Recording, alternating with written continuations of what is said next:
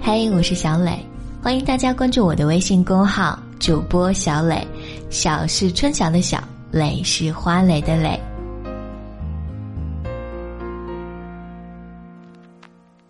嘿，我是小磊，今天过得好吗？谢谢你能在这个时间来听我说话。每天晚上，我都会在这里对你说晚安。亲爱的你，亲爱的你。晚安，你对我说晚安。全世界只剩下我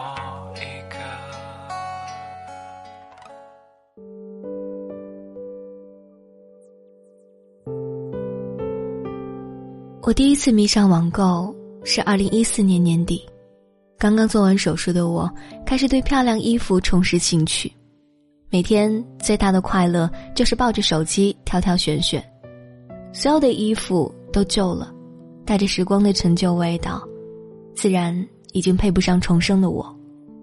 我迫不及待的需要一些漂亮的衣服来给予我面对这个世界的勇气和力量。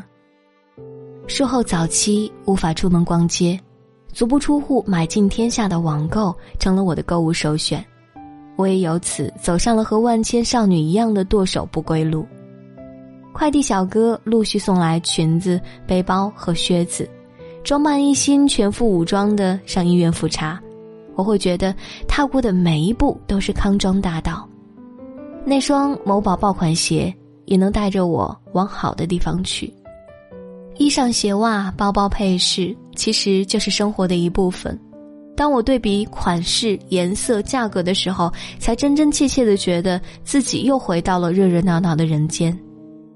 因为过去那两年，我几乎每天都穿着睡衣和拖鞋，懒懒散散的飘荡在毫无生气的房间里。就是这么神奇，一个人的购物欲有时真的代表着旺盛的生命力和战斗力。懒得买衣服。也不屑于梳妆打扮的女人，肯定已经活到了山穷水尽处。闺蜜阿雅比我更早的陷于剁手，她网购正装、高跟鞋，也网购书籍和生活用品。最夸张的时候，她囤积过姨妈巾和洗衣液，满满当当塞在租来的小屋里。开始是因为收入低，又不好意思向家里开口。有限的预算和无限的爱美之心交织在一起，催生出的便是对各类购物软件的依赖。大部分女孩应该都有过这么一段穷到极致的时光：茫茫网站里大海捞针，或是流连街头小店精挑细选。当没有足够的金钱可以挥霍，我们便挥霍时间和精力来弥补内心的那份空虚和失落。这一点。我在开始上班后深有体会。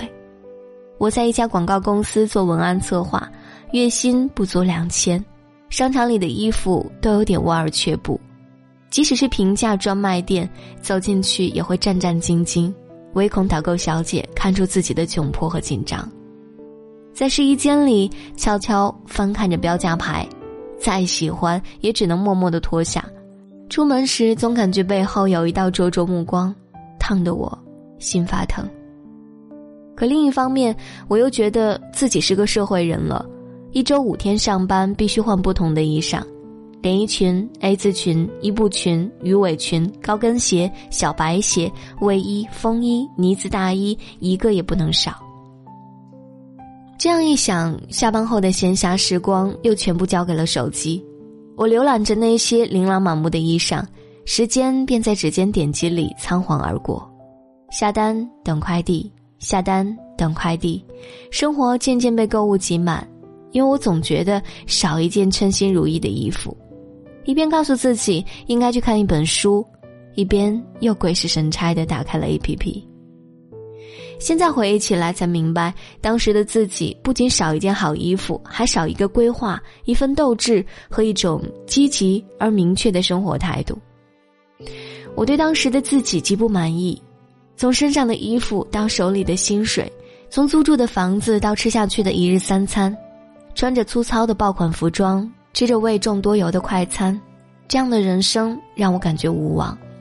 我知道自己值得更好的，却不知道该怎样走到生活的光明轨道里去，便只能通过买买买来得到瞬息而逝的幸福和满足。即使短暂的满足后，依旧是无穷无尽的失落和沮丧。最疯狂的网购时光是辞职之后，睡眼朦胧醒来的时候，我要查看物流信息；休息之前也忍不住刷新明日特买。包裹以平均两天一个的速度迅速占领了我的布衣衣柜，可那些不正宗的粉色、蓝色和粗制滥造的版型总让我失望透顶。拆开后穿上一两次便束之高阁，花销光速递增，我却依旧是那个没有得体衣服穿的我。高先生劝我去商场购物，我却总以太贵为借口推脱。三五十元的东西买起来毕竟没有心理负担。那时我买的不是衣服，而是一种对压力的释放和控制，因为源源不断买来的东西会给我营造一种自己并没有被喂到尘埃里的假象。那一刻的我和电影里的购物狂只有一步之遥，但我不知道的是，买买买不是解决问题的根本方式。也就是在那段时间里，高先生生意下滑，我们的经济危机开始出现。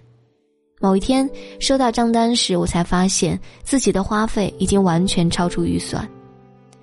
沮丧、郁闷到了极点的那天，阿雅来看我，她拉着我逛了商场。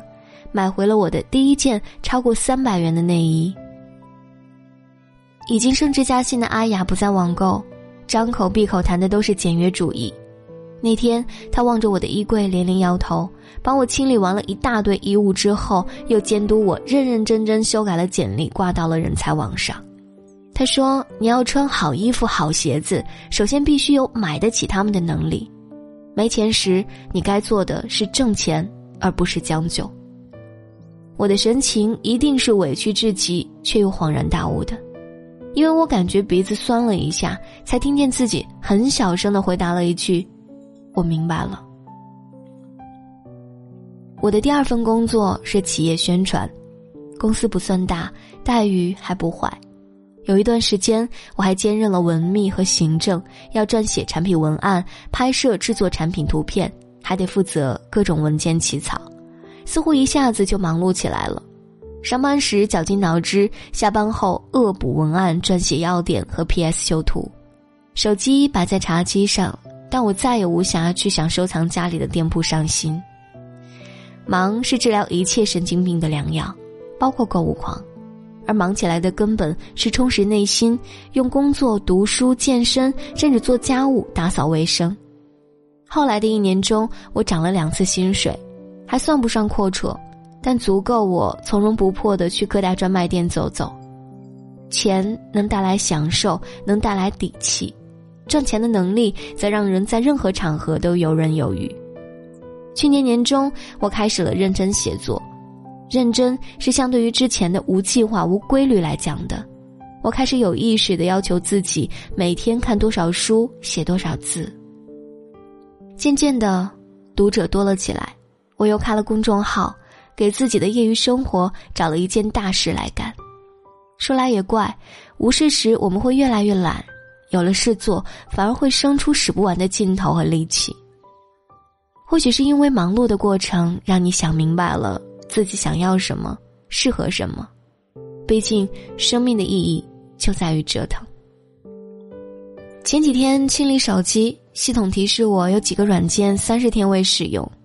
定睛一看，竟然都是我曾经一刻也离不开的购物 APP，有些感慨，但也毫不犹豫的点击了卸载，心里有一种奇妙的念头，似乎这是一种仪式，让走过了风霜雨雪的自己向过去堂堂正正的告别。忙起来之后，网购再也不是生活的必须，我依旧网购书籍和部分日常用品，却也不通过买东西来打发时间。也渐渐习惯了定期逛商场，听着导购在耳边温柔的说着：“这个颜色很衬你。”再看看镜子中的自己，一阵无以名之的感动，忽然就涌上了心头。现在我所有的吃穿用度，是这双小小的手挣来的。迪奥的唇膏、雅诗兰黛的洗面奶、艾格的外套和 Zara 的裙子。能力终于称得上消费，才华也终将能和野心匹配。我也终于明白，内在先于外在贵起来，才有资格说出我就是要买点贵的东西。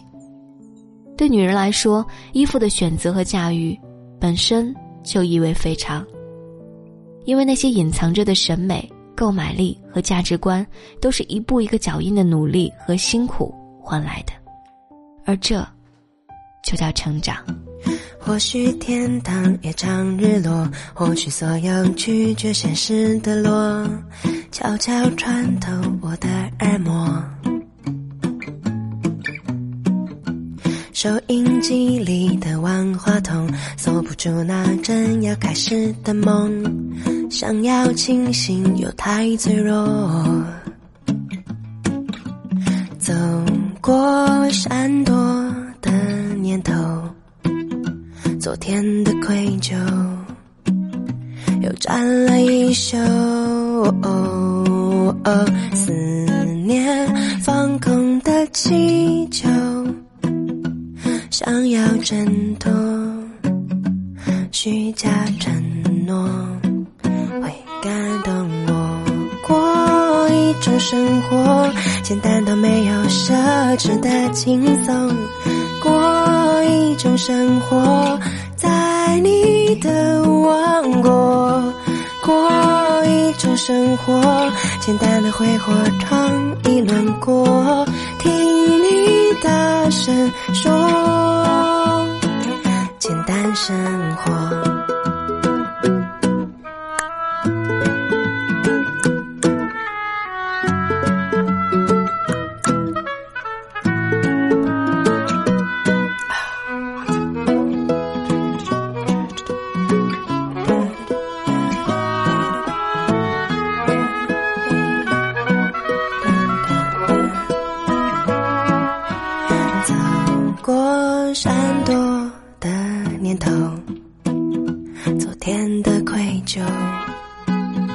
又站了一宿，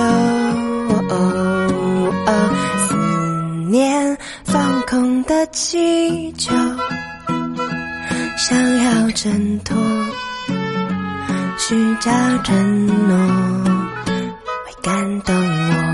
过一种生活，简单到没有奢侈的轻松。过一种生活，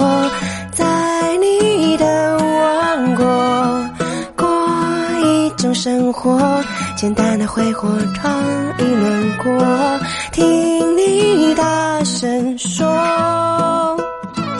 简单生活。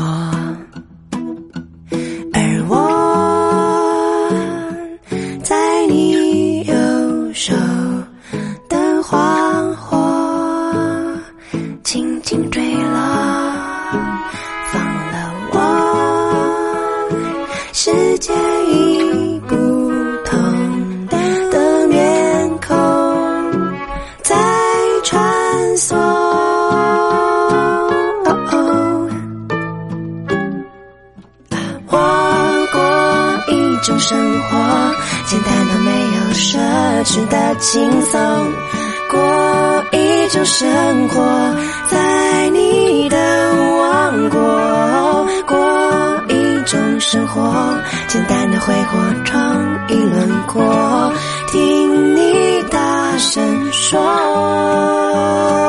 简单生活，简单生活，简单生活。简单生活，简单生活，简单生活，简单时光。